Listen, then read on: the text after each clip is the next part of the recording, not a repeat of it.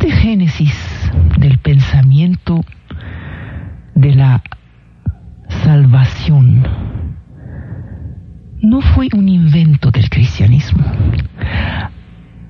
Ha empezado a cocinarse por el mundo entero y esencialmente alrededor de la cuenca mediterránea. En Egipto, la transformación del dios de la vegetación, Osiris, en el dios de los muertos, empieza con la fundación de la monarquía urbana por ahí del cuarto milenio. Entonces la inmortalidad estaba reservada a los grandes. Y después de la revolución de la sexta dinastía, va a generalizarse a los hombres libres. Será algo así como una revolución democrática. Y el dios de los muertos, Osiris, se transformará en el dios de la salvación. A la vez, el dios solar universal, Pta Amon Ra, va a transformarse en el ser supremo.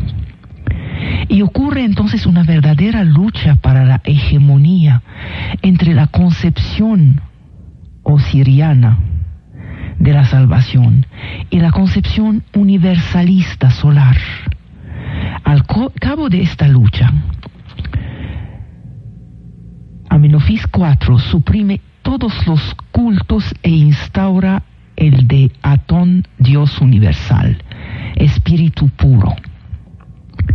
Pero la teología de la salvación es necia y vuelve a la vez que vuelven los antiguos dioses con Ramsés II.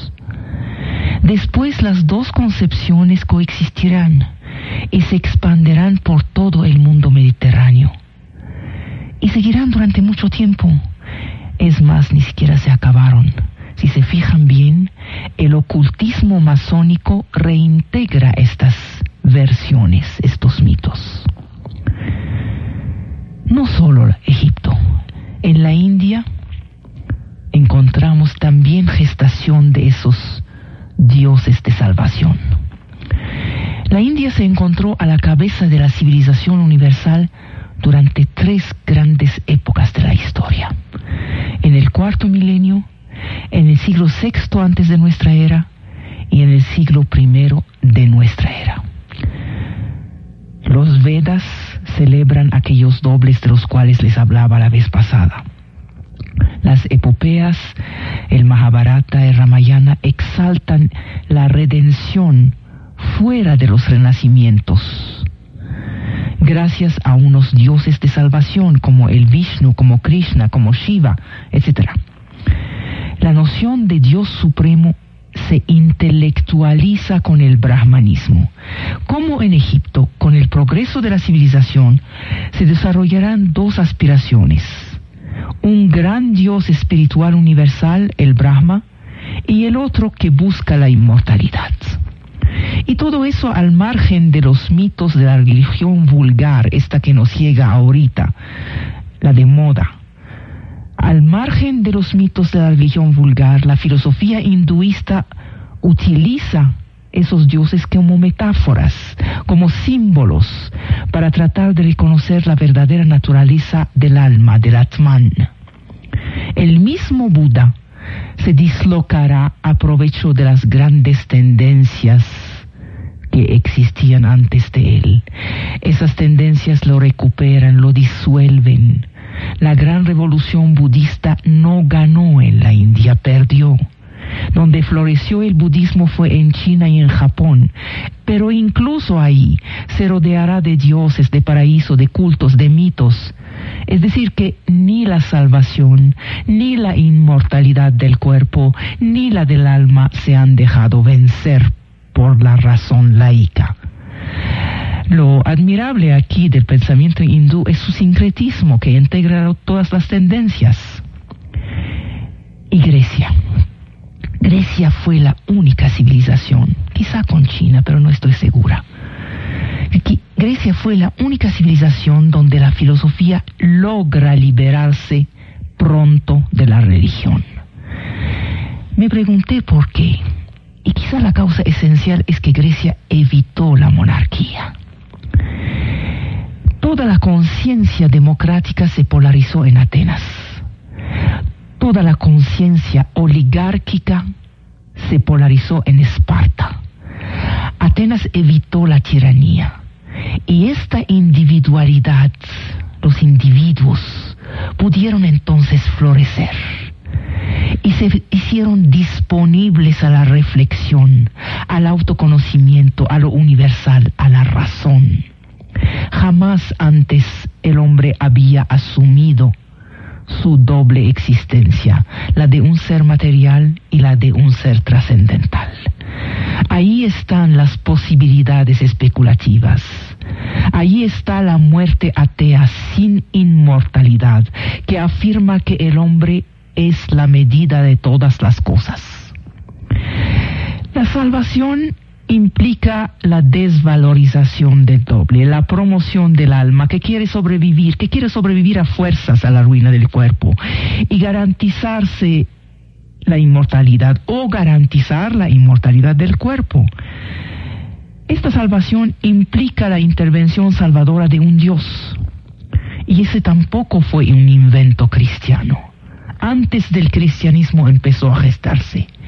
Las divinidades que se van a transformar, a transformar en dioses de salvación son las divinidades agrarias. ¿Por qué?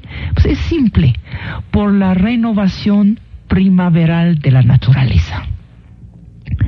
Pero también hay otros dioses cósmicos que implican una muerte y un renacimiento, como que, como el Ra solar, porque el sol se duerme, se acuesta y el sol sale otra vez. Estos también se vuelven dioses de salvación. El Dios a imagen de los mortales es el que les abre la puerta a la resurrección. A pesar de las diferentes religiones, de los pueblos, de los, de los, pueblos diferentes, de las épocas diferentes, el tema fundamental, el drama sigue idéntico. Es la lucha contra la muerte, la inaceptación de la muerte. Las fuerzas de la muerte ganan la primera batalla. Tenemos la muerte de Osiris, tenemos la muerte de Persefona, la muerte de Serapis, la muerte de Orfeo y por supuesto la muerte de Jesús. Pero la victoria se voltea y el Dios de salvación prueba que la muerte puede ser vencida. Y ese mismo mito se repite época tras época, pueblo tras pueblo. Ahora, toda religión de salvación alimenta el éxtasis. Esta es la comunicación inmediata con el Dios, la participación primitiva, la vuelta de la magia. El fiel creyente come la carne y bebe la sangre del Dios para participar de su esencia. Las aguas recobren sus virtudes. Ahí tenemos el bautismo, la inmersión, la aspersión con agua. El fundamento mágico de la salvación es el sacrificio. Los símbolos son sacrificiales, como esta frase, Jesús es el Cordero Pascual, pues como esta frase encontrarán miles en todos los pueblos, en todas las civilizaciones. Todo esto ilustra el carácter, carácter neurótico, regresivo de la salvación, en la medida en que llama a los recursos más arcaicos del espíritu humano. Esta neurosis y regresividad las determina la exigencia de la inmortalidad. Y esta reivindicación se llama fe. En la polémica que opondrá la razón a la fe, esta última, la fe, siempre le dice a la razón, ¿y qué haces con la muerte? Este es el argumento macizo y la salvación ya gana como neurosis colectiva y permite la salud individual, la salvación individual, el equilibrio del creyente. Y frente a este argumento, la razón no puede más que cerrar la boca. El desarrollo de la salvación coincide con el de las sociedades históricas. En todo el mundo mediterráneo va a democratizarse, va a abrirse primero a las mujeres, luego a los esclavos y a hacerse general voy a seguir con ese mismo tema de la salvación, aparezca la salvación cristiana. Tenemos que ver de dónde sale el cristianismo. El Dios judío Yahvé tiende a ser Dios del universo. Es cercano al tipo divino más evolucionado, pero al mismo tiempo su universalidad es particular. Solo vale para un pueblo el de la alianza. Yahvé es un iracundo, perdona, es brutal, no es un Dios intelectual, sino un padre patriarcal, un padre bastante tiránico. Y a los judíos se les pide escoger entre este Padre protector que salva al grupo de la muerte, pero ignora al individuo. Escoger entre este y los dioses extranjeros enemigos de Israel, pero que prometen una individualidad victoriosa de la muerte. En el siglo II empieza a aparecer la creencia en la resurrección de los muertos individuales. Los esenios forman una pre-sociedad de salvación. ¿Y quién es el héroe de esta sociedad de salvación? El héroe viene de Nazaret. Con la salvación cristiana triunfa una aspiración que ya existía bajo la religión oficial, pero expresa un deseo muy fuerte de resurrección. Todo lo demás se vuelve un juego frente a la salvación concreta que se acaba de encarnar con este héroe que vino de Nazaret. Y aquella promesa de salvación inmediata va a universalizarse gracias a la persecución.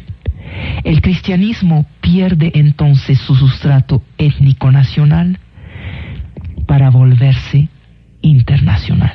El cristianismo es la última religión de salvación, aquella que expresará con más violencia el llamado de inmortalidad individual y el odio por la muerte. Va a conquistar un imperio, sobrevivir a este imperio, expandirse por el mundo. La salvación cristiana se abre a la universalidad. En ella la iniciación es absolutamente elemental. Se reduce al bautismo, que devuelve a la muerte renacimiento como lo hemos visto en los programas anteriores.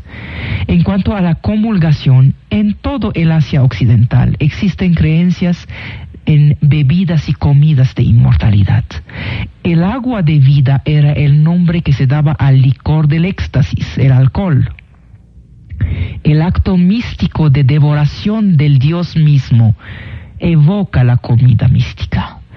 Todos los que trataron de determinar relaciones racionales, relaciones lógicas, se romperán la cabeza.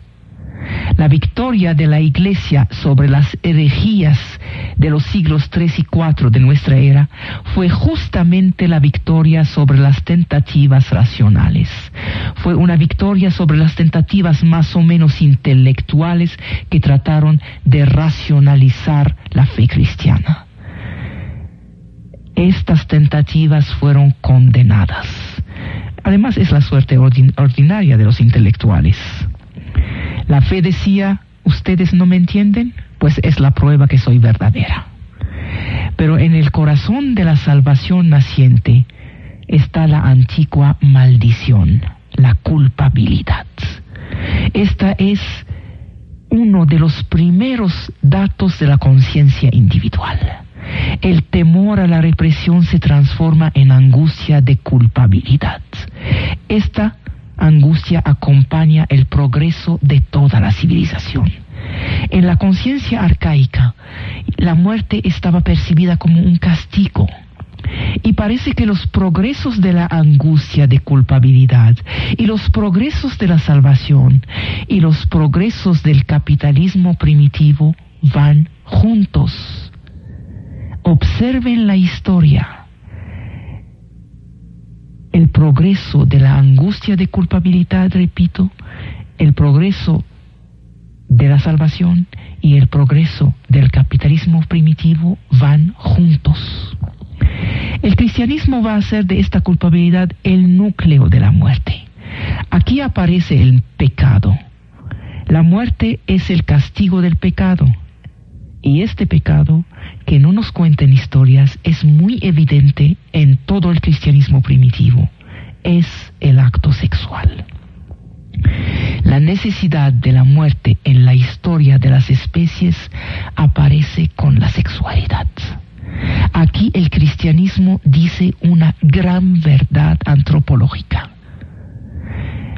Los, los unicelulares no mueren. Es a partir de una cierta evolución de la materia y a partir del acto sexual que aparece la muerte. En el cristianismo vemos este odio mezclado por el pecado y por la sexualidad. Esto es el odio a la muerte. La culpabilidad cristiana va a transformar el mito de la gran prostituta en Virgen Inmaculada, el mito del Hijo Salvador en un Dios asexuado. Toda una tendencia antisexual va a surgir, predicando abstinencia y celibato. Esto traduce el deseo de reencontrar un estadio presexual de la vida, cuando la muerte no existía. La redención será obra de un Dios casto, nacido de una virgen, engendrado por un espíritu. Jamás la obsesión de la muerte fue tan clara en el corazón de la vida, es decir, en el corazón del eros, es decir, en el corazón de la sexualidad. El cristianismo trajo un mito antropológico grandioso. En el momento en que el hombre de las civilizaciones urbanas se estaba transformando. ¿Qué hizo? Controló las verdades de la razón. Todo en el cristianismo devuelve al imperativo de la fe hay que creer ante todo. La tendencia intelectual a la virtud que caracteriza a las grandes religiones, donde la ética se confunde con el saber, todo eso se aleja y gana la virtud primitiva, la fe mística que se llamará amor. El revés de este amor está en la historia es la agresividad del odio por todo lo que huele a infiel, a no cristiano. El amor cristiano jamás ha podido pasarse de los infiernos. Este infierno será el espejo de este incansable odio por todo lo que no era cristiano. El fanatismo, la intransigencia son las contrapartes de este amor violento. En el cristianismo primitivo todo habla el lenguaje de los sentimientos. El mito se defiende contra el intelecto. El mito pretende ser vivido y creído literalmente. Expresa la reivindicación de una individualidad evolucionada, habitada por la angustia de la muerte. Nos han dicho que el cristianismo nació de la decadencia del imperio romano. No es cierto. El florecimiento del cristianismo se da durante la paz romana y la prosperidad del imperio. Y se da justamente en las ciudades más cosmopolitas y más prósperas. Antioquía, Salónica, Corinto, Efeso, estas son ciudades prósperas, no hay crisis. El Mediterráneo va a conocer dos o tres siglos de paz romana. Son los siglos en los cuales el cristianismo se instala. La sociedad no se siente amenazada.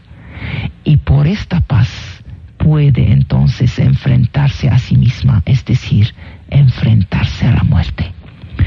Oriente estaba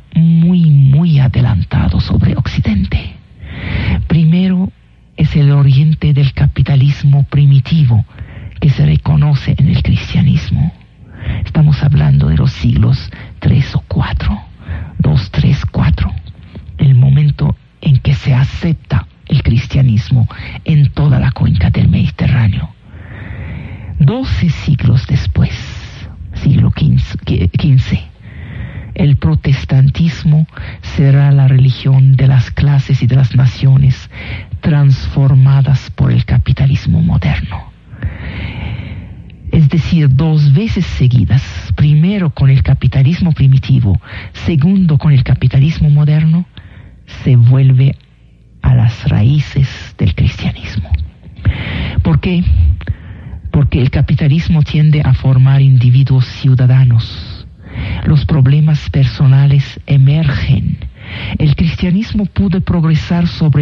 los frentes de la sociedad con su democratización universal. ¿Qué hizo? Borró la lucha de clases. Donde pasa el cristianismo, se debilita la tendencia a la transformación social. El cristianismo aporta una inmortalidad que establece una verdadera democracia en los cielos. ¿Para qué entonces buscarla en la tierra? Los progresos del cristianismo, repito, no fueron productos de una situación caótica, de una situación revolucionaria. El cristianismo es el hijo de la serenidad, no de la decadencia y la gran cantidad de herejías que crecieron en su seno prueban su posibilidad de adaptación inmensa. El cristianismo se ha vuelto el común denominador místico del deseo de salvación. Sigo con esto después de un pequeño corte. El cristianismo se determinará como católico en función del mundo medieval el cristianismo se determinará como ortodoxo en función de la sociedad bizantina y el cristianismo se determinará como protestante en función del capitalismo moderno. Entonces, volverá a las fuentes evangélicas, que muestra hasta qué punto el cristianismo primitivo corresponde al individualismo de las sociedades capitalistas. Religión de salvación, duerme el individuo angustiado por su temor a la muerte, lo agarra por su punto más débil, el deseo de inmortalidad en la exaltación colectiva del culto, en esta suerte de orgasmo místico, la persona se siente feliz. El éxtasis es una experiencia de trascendencia.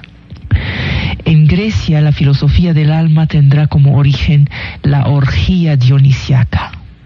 En China el taoísmo se liberará de las danzas frenéticas.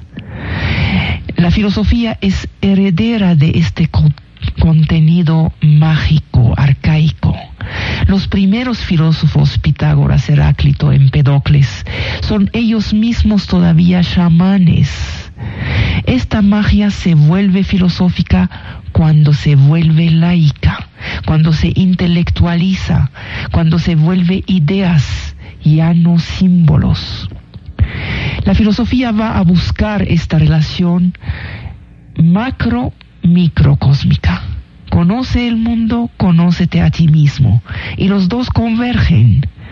Para los filósofos presocráticos, para los taoístas, para los brahmánicos, el motor del mundo es de la misma naturaleza que el motor de la naturaleza del hombre. Así el micro macrocosmo primitivo se vuelve la identidad del alma y el triunfo del éxtasis toma el lugar de la angustia de la muerte. Este éxtasis tiene formas diversas, a veces incluso contradictorias, desde el frenesí dionisiaco hasta la meditación yogi en los ashram, hasta los ejercicios de la sabiduría china danza, contemplación, meditación llevan a lo mismo, sea por medio de la exacerbación de la vida, sea por medio de su contrario, de la rarefacción de la vida, es decir, la mortificación, el ascesis, la contemplación inmóvil, el olvido de sí. El ascesis, por ejemplo, implica la lucha contra el cuerpo. Este cuerpo es mortal, es un impedimento a la inmortalidad. Entonces la vida real aparece como una vida falsa. Exagerando, yo diría, el cuerpo parece ser una tumba. Por ello el alma busca huir de este cuerpo. Se esforzará en vivir algo que se parece a la muerte. Piensen bien, piensen bien en lo que caracteriza la vida del monje, la vida del ermitaño, la vida del solitario. Todos ellos determinados por el desprecio de la carne. La muerte se vive como vida cósmica. Toda filosofía de la pasividad, es decir, de la contemplación, es una filosofía del macrocosmos. El cuerpo se vuelve un instrumento que hay que liberar de la muerte y la vida como consecuencia se pierde la individualidad. El sí es el ser cósmico que descubre la aventura de los cambios, de la metempsicosis infinita. Uno es simio y planta y lagartija en sus diferentes vidas. Entonces vive el logos universal esto es lo que nos recuerdan las filosofías orientales o parte de ellas. El deseo de, inmortalidad toma la vía de la participación cósmica. Hay un deseo de universalidad inmediata que hace que se borra la muerte borrando la vida humana propia. Este tema no es un privilegio de la filosofía hinduista o de la filosofía budista. Aparece ¿Saben en qué? En el Eclesiastés. Vuelven a leer el Eclesiastés. Ahí se encuentra una tendencia casi budista y también se encuentra en el movimiento dionisiaco en Grecia y se encuentra en el panteísmo de Spinoza. La muerte spinociana es liberación del alma de la sensibilidad, de las afecciones, de las pasiones, de la individualidad. Encontramos esta tendencia incluso en el romanticismo alemán siglo XVIII. El romanticismo es una vuelta a la naturaleza materna. Hay una inadaptación del romanticismo provocado por los progresos rápidos y brutales del capitalismo. Entonces hay una exaltación de la muerte, una negación de la vida. En la India, la más importante civilización de la antigüedad, ha conocido en su filosofía el esfuerzo más amplio y más insistente para alcanzar esta universalidad cósmica. Fue un esfuerzo heroico este, pensamiento se ha desarrollado en la comunidad ascética de los ashram. Los ashram son las universidades de la India antigua. siguieron siendo serios hasta Gandhi. Ahora no son más que algo de consumo inmediato por occidentales. A diferencia del pensamiento griego, se hunden en la gran matriz silvestre para reencontrar los conceptos primeros de muerte y renacimiento. Hay en eso una ambivalencia de la sabiduría hindú. Hacia el año 750 antes de nuestra era, salió una tendencia a despreciar la vida terrestre. Fue la aspiración al nirvana. En el jainismo, esto llegó hacia la muerte por consumción. Y el budismo fue una reacción contra muchas cosas, contra el brahmanismo que reservaba la inmortalidad cósmica a los solos sabios y contra el, el jainista que se agotaba en un odio salvaje contra el cuerpo. El budismo fue una religión sin religión. Su mensaje es universal. Desprecia las prácticas, desprecia los cultos. Aquí hay unos paralelos increíbles con el cristianismo.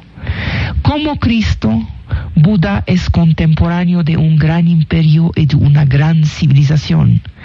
Como Cristo ha dejado a su familia, como Cristo fue a hacer un periplo regional educando y predicando, como Cristo tuvo un discurso evangélico no sobre una montaña sino a Benares, como Cristo es rodeado por discípulos entre los cuales hay un traidor que lo rechazará a su muerte, como Cristo deja que se le acerquen las prostitutas y los miserables, hace milagros, anuncia la victoria sobre la muerte. Por fin, como Cristo fue rechazado en su país de origen, la India, y floreció fuera de su país de origen.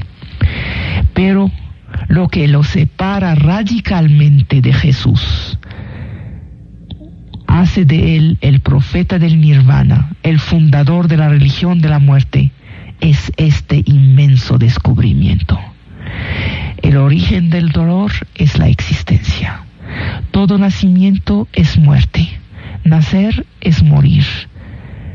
La muerte, el renacimiento no es un bien, es un daño, porque no pone fin a la muerte. El deseo de nirvana es la participación cósmica, es la revuelta contra la muerte. Para liberarse de ella, entonces ya no hay que nacer. Es el instinto de vida total más allá de las metamorfosis.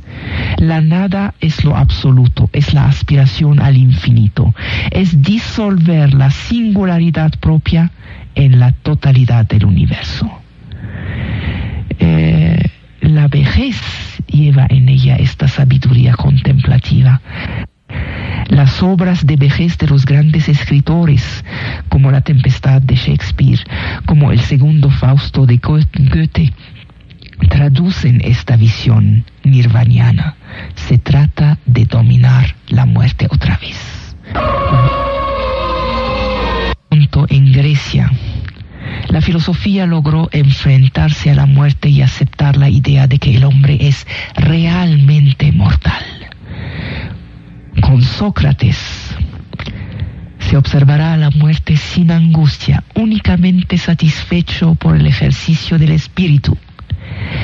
Las religiones de salvación siguen formándose y extendiéndose en el mundo, mientras que la negación de la inmortalidad se daba en Atenas.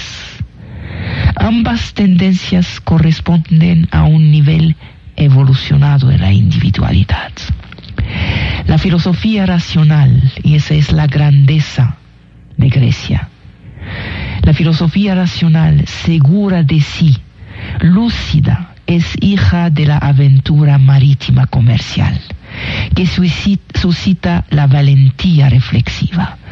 El comercio de las mercancías, señores, impulsa el comercio de las ideas. Eso fue cierto en tiempo de Grecia, es cierto hoy. Cuando el hombre circula, las ideas penetran en la ciudad. Y este hombre que circula barre con los dioses y los fantasmas. El pensamiento libre avanza, pero los tabúes siguen aquí acechando. Son los tabúes los que asesinan a Sócrates, quien muere sin ninguna esperanza sobrenatural. No es que negaba la inmortalidad, solo que su incertidumbre era indiferente a la muerte. No sé si la muerte es un bien o un mal, dice entonces debo apostar únicamente sobre lo que es seguro, y eso es la vida. La indiferencia de Sócrates es sabiduría laica. No hay heroísmo, no hay sacrificio, hay serenidad. El problema no lo puedo resolver, entonces no tiene importancia. La salvación se expresa justamente en las civilizaciones felices, en las civilizaciones prósperas de la antigüedad. Cada avance de la individualidad se manifiesta por un rechazo más violento de la muerte, como destrucción del individuo, pero también por una participación cada vez más grande a nivel intelectual. Es decir, al mismo tiempo crece la angustia y al mismo tiempo crece la razón que rechaza la inmortalidad creada por esta angustia. Es decir, al mismo tiempo se da la razón y la sin razón. Porque la filosofía no es una meditación sobre la muerte, sino sobre la vida donde se encuentra el espíritu, la inteligencia racional segura de sí y entusiasta, porque existe una participación intelectual capaz de amagar el temor a la muerte. La filosofía es tan obsesionada por el demonio del conocimiento, esto que llamaban los antiguos la libido siendi, que logra destruir la magia y el mito religioso ella es el gran obstáculo contra la angustia. El pensador, el sabio, se queda con la esencia de lo real, desprecia lo contingente. Puede entonces aceptar la muerte que no daña la universalidad. Si yo me muero, no se daña la universalidad. El espíritu no muere. Lo que muere es justamente, perdón, es justamente lo contingente. La filosofía es el triunfo de la libertad sobre la contingencia, sobre la determinación, la plenitud de la vida intelectual, el amor por el conocimiento, el gran esfuerzo humano para racionalizar el mundo se encuentran en Sócrates en Grecia como en Confucio en China allá por el siglo VII antes de nuestra era miden la muerte con el metro del espíritu humano. Y ocurre entonces esta revelación tranquila. Al medir la muerte, solo medimos la ignorancia humana. La única cosa que se puede medir es la actitud de la muerte frente a esta incertidumbre. Una conducta racional le gana a la demencia, al temor, a la angustia. Solo existen ignorancias y prejuicios, pero la inteligencia puede corregir este ser animal que tiembla frente a la muerte, puede reprimirla sin regresión. De esta sabiduría surgieron dos grandes movimientos del espíritu, el estoicismo y el epicurismo. El estoicismo es un curso preparatorio para la muerte. Es una propedéutica de la muerte. Hay cosas que dependen de nosotros y otras que no dependen de nosotros. Hay que vivir sin deseos, dicen. Solo la disponibilidad a la muerte puede derrotarla. La sabiduría estoica es un ejercicio permanente de preparación a la muerte. Se acerca del ascetismo brahmánico. Es un método de indiferencia. Busca separar el espíritu del cuerpo para que la miseria del cuerpo no lo afecte. El estoicismo es laico, es cerebral. La muerte es algo pequeño, mezquino. Así que en lugar de llenar la muerte hay que vaciarla. Su único reino es el del espíritu. El estoicismo afirma la conciencia individual como una realidad suprema. A la vez aprende la modestia, la verdadera modestia, señores. No la que dice este, este no sé nada, no sé nada. No, la verdadera modestia. El desprecio de la contingencia personal. Se afirma como conciencia soberana, lúcida, que conoce su límite y su debilidad. El individuo asume la humillación y la destrucción de la muerte porque son inevitables. Y por el otro lado, el epicurismo, que no permite ninguna esperanza de sobrevivencia, ninguna duda sobre la destrucción, a pesar del deseo de inmortalidad. El epicurismo dice todo se acaba con la vida. El epicurismo es un momento capital de la historia del espíritu humano, quizá el más admirable de la sabiduría antigua. Expresa la energía del espíritu, atomiza el cosmos, devora la muerte con las mandíbulas de la inteligencia. Dice la nada de la muerte no es más que eso, nada. Y lo que destruye la muerte no existe. Después de la muerte todo se acaba, incluso la muerte. Montaigne, Feuerbach, los moralistas clásicos de la razón, los enciclopedistas del siglo XVIII, todos pasaron por ahí y concluyen en la inexistencia de la muerte. Esta nada no nos concierne. La muerte es la muerte de la muerte. El epicurismo se apoya sobre la energía de la vida. Es plenitud real. Revaloriza la vida para desvalorizar la muerte. ¿Se acuerdan esta película eh, Sociedad de Poetas Muertos y esta frase hermosa que dice carpe diem en latín? Vive tu día, goza tu día. El carpe diem no es un tema de depravado, sino un llamado a las fuerzas profundas del humano. Ha habido una folclorización del epicurismo, una vulgarización de la filosofía, mientras que la actitud epicurista es una sabiduría cívica. El problema es que no ha resuelto el problema de la muerte porque el epicurismo responde al temor a la muerte, no al problema de la muerte. Solo logra disolver el concepto, ignora la muerte, la niega. Pero la muerte es un campo de batalla. Quien la posee, posee el poder. Quien la tiene, tiene un imperio. La próxima vez pasaré por todas las filosofías esenciales que hablaron de la muerte.